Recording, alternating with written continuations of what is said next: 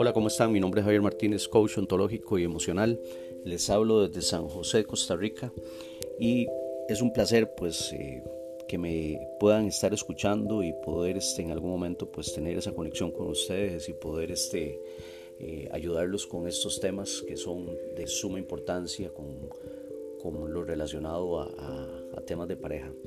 Eh, he tenido pues eh, varias personas pues que en algún momento de sus vidas este, se me han aproximado eh, a pedirme un consejo con, respecto digamos a cuánto tiempo eh, debo de, conocer a una persona para poder dar un, siguiente paso.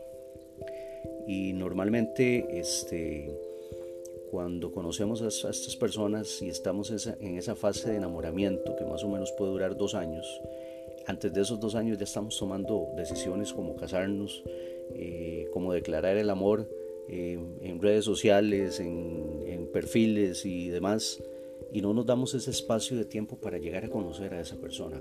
Y peor aún, cuando si tenemos hijos, se los, mostramos a esta persona o conocemos también a los hijos de esta persona, ¿verdad? Eh, entonces ya, ya hay un daño ahí pues un poco más grande.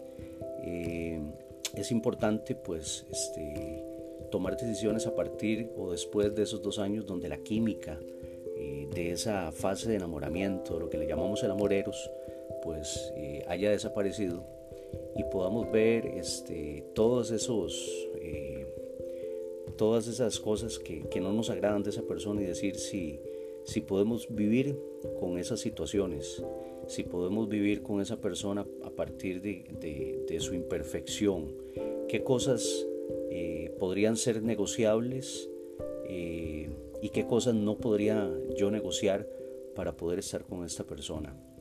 Eh, normalmente cuando llegamos a conocer a, una, pareja, éramos, yo lo, yo lo asemejo a, éramos como estrellas, cada uno tenía su luz propia y cuando nos unimos empezamos a apagarnos. ¿Por qué? Porque empezamos a ceder cosas que normalmente nos hacían seres individuales. Les pongo un ejemplo. Eh, no me gustan eh, tus amistades, eh, no me gusta que vayas a bailar, no me gusta que estudies, no me gusta que le hables a X o Y persona, no me gusta que vayas donde tu papá, no me gusta que te vayas donde tu mamá, donde tus hermanos y X, Y, Z, ¿verdad? Entonces empezamos a hacer cosas que definitivamente nos hacían alguien especial. Cuando llegamos a conocer a esa persona, yo creo que lo más importante o lo esencial en, en estos temas de pareja es dejarlo ser, porque definitivamente yo conocí a esa persona con una vida y esa persona me conoció eh, con mi vida. Y yo creo que una de las bases de, de, un vínculo de pareja, una relación de pareja, tiene que ver con el respeto.